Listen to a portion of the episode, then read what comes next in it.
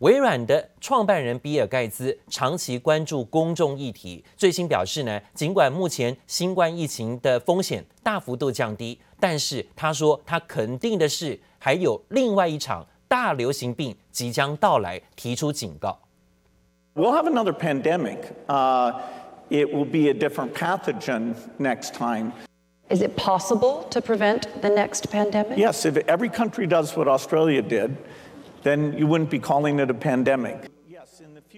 尽管比尔盖茨上个礼拜在德国年度的慕尼黑安全会议上乐观说，疫情席卷全球两年之后，最严重的影响已经消退，因为许多的人口都接种疫苗，外加致命性的风险也随着新型的变种病毒崛起而减弱。然而呢，盖茨还是认为新冠疫情不会是最后一场全球大流行病。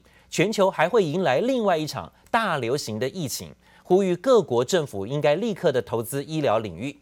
由于比尔盖茨曾经在二零一五年呢准确的预测全球会出现大流行病，因此呢他的发言自然引发了不少的关注啊。乌俄情势的诡谲持续牵动了市场紧张的情绪。那昨天还有包括周末都看到了，在欧洲跟美国股市震荡持续下跌。欧洲股市以德国跌了两百二十五点，幅度有百分之一点四七的幅度最多；而法国股市持续下跌十七点，幅度百分之零点二五。美国股市的部分也是从科技类股跟工业类股的领跌，美股震荡收黑，连续第二周吞下了黑 K 棒。标普指数呢，上个礼拜跌幅就有百分之一点六啊，周末持续下跌。而道琼指数跟纳斯达克指数呢，分别一周之内下跌幅度都接近百分之二。到了周末，道琼指数继续跌了两百三十二点，幅度百分之零点六八，来到三万四千零七十九点。纳斯达克指数跌了一百六十八点，幅度百分之一点二三，收在一万三千五百四十八点。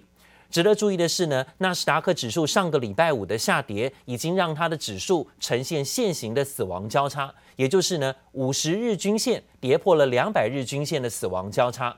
这项的消息让市场担心呢，常常出现这种死亡交叉之后是长期下跌的走势啊。另外呢，说到了俄罗斯跟乌克兰之间的紧张关系。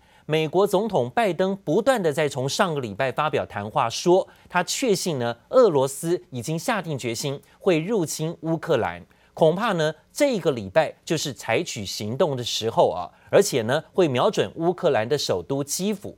对此呢，拜登隔空向俄罗斯发出警告，一旦入侵乌克兰会引发严厉的制裁，呼吁俄罗斯现在呢还能够选择透过外交途径来解决。乌俄紧张情势丝毫未减，俄国军方更宣布将在十九号举行大规模战略演习，将由总统普廷亲自视察，让双方战火更加一触即发。美国总统拜登甚至在最新谈话当中用了“确信”两个字，认为俄国已经做了入侵乌克兰的决定。We have reason to believe the Russian forces are planning to and intend to attack Ukraine in the coming week, in the coming days. We believe that they will target Ukraine's capital, Kyiv, a city of 2.8 million innocent people.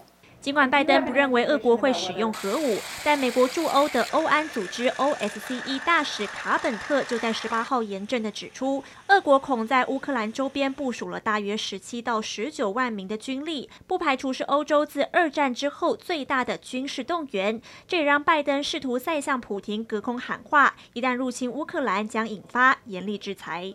Russia can still choose diplomacy. It is not too late to de-escalate and return to the negotiating table. Last night, Russia agreed that Secretary of State Blinken and Foreign Minister Lavrov should meet on, uh, on February 24th. February 24th in Europe. But if Russia takes military action before that date, we'll be clear that they have slammed the door shut on diplomacy. They will have, they will have chosen a war.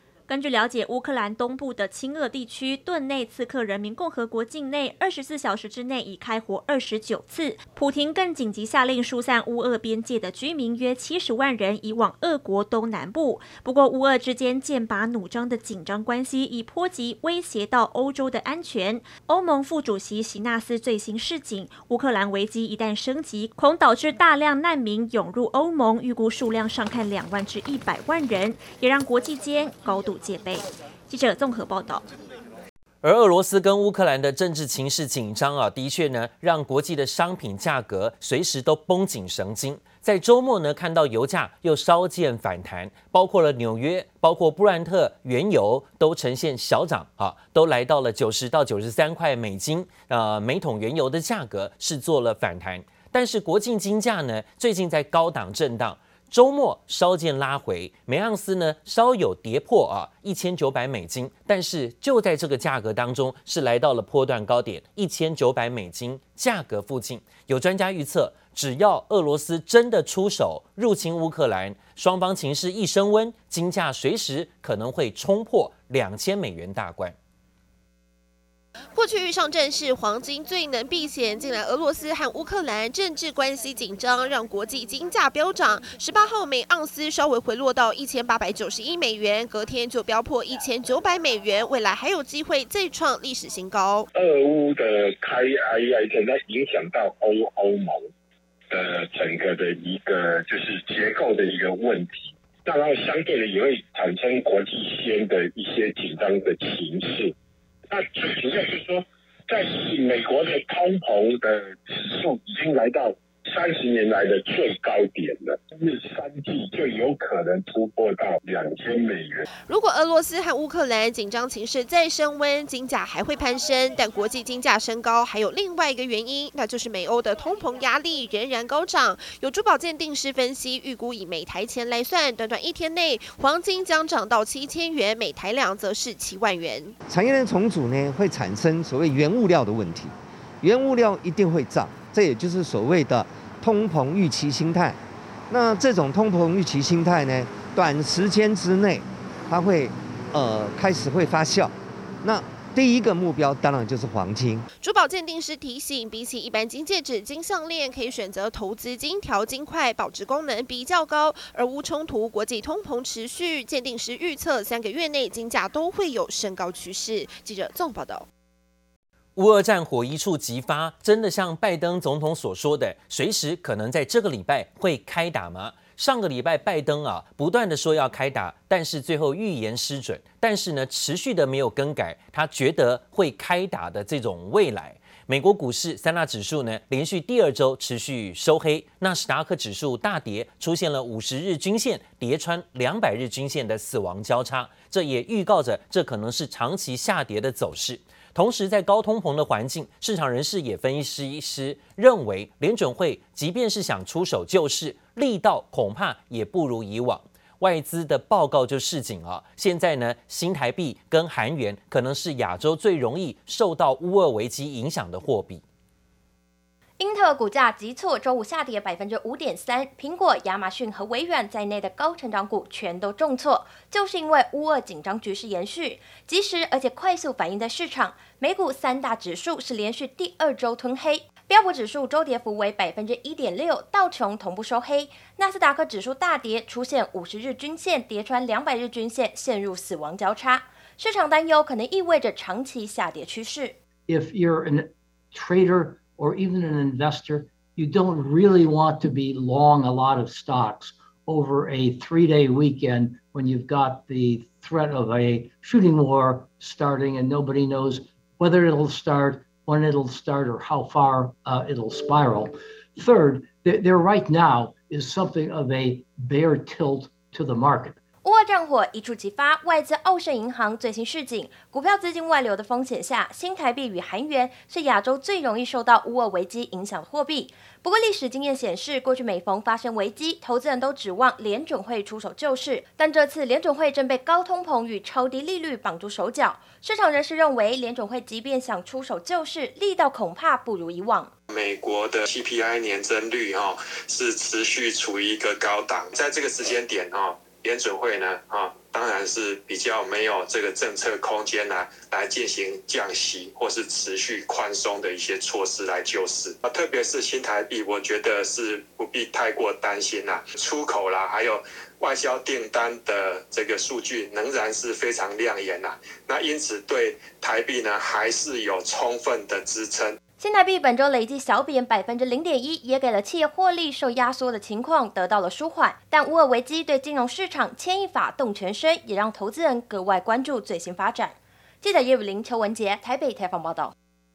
而这样的乌俄局势紧张，也让台股啊上下震荡。虽然上个礼拜呢下跌了不到八十点，不过展望本周，分析师认为，随着股东会的旺季逼近，台股也有启动融券回补潮的机会。最近融券反而在台股抗跌当中不断的增加，有近四十九点五万张的融券啊，会在四月底前要全数回补。而且是强制回补，会不会带来新的嘎空题材，也值得关注。加上疫情解封之后的题材带动，像航空股、旅游观光类股的发酵，基本面都有支撑，可以替台股的反攻助燃，有多一点的多头信心。乌俄情势紧张，导致台股上下波动剧烈。不过，随着股东会旺季逼近，上市贵公司接续公布今年股东会日期，台股也启动融券回补潮，包括长荣行、华航、群创等融券余额的张数都超过万张。另外，长荣、万海、汉磊等需回补的融券张数也各在三千张以上。整体近四十九点五万张的融券，在四月底前将全数强制回补，渴望为台股盘势反攻助燃多头信心。在这段期间。那些融券比重比较高的这些公司哦，实际上它的这个股价的表现，在开通力道上面都有助于在股价相对维持一个比较。热络跟强势的一个走势。而纵观本周盘市，分析师认为，除了将高度关注乌俄局势，美国升息也是目前市场最大变数。台股短线可能持续盘整，但随着疫后解封题材带动航空旅游股强势发酵，再加上上市柜个股陆续缴出亮眼成绩与展望，第一金投顾董事长陈英光表示，台股仍可对抗震荡走势。在整个景气的角度来看哦，因为现在的一个复苏。还有加上说一个整个补库存的一个效应情况之下，台积电的元月营收创下历史新高。那以接下来的行情，我认为说应该台股前低不破哈，前高会过，台股应该还是有机会再创下前波高点一八六一九，再创历史新高。本周也迎来新一波法说，科技股焦点有力智、义隆、智源、新兴、敦泰、TPK、利基、南茂、台达电、美律等都将释出第一季展望，就看能否借由强力基本面让台股持续稳盘。记者曹道仪、谢永正台北采访报道。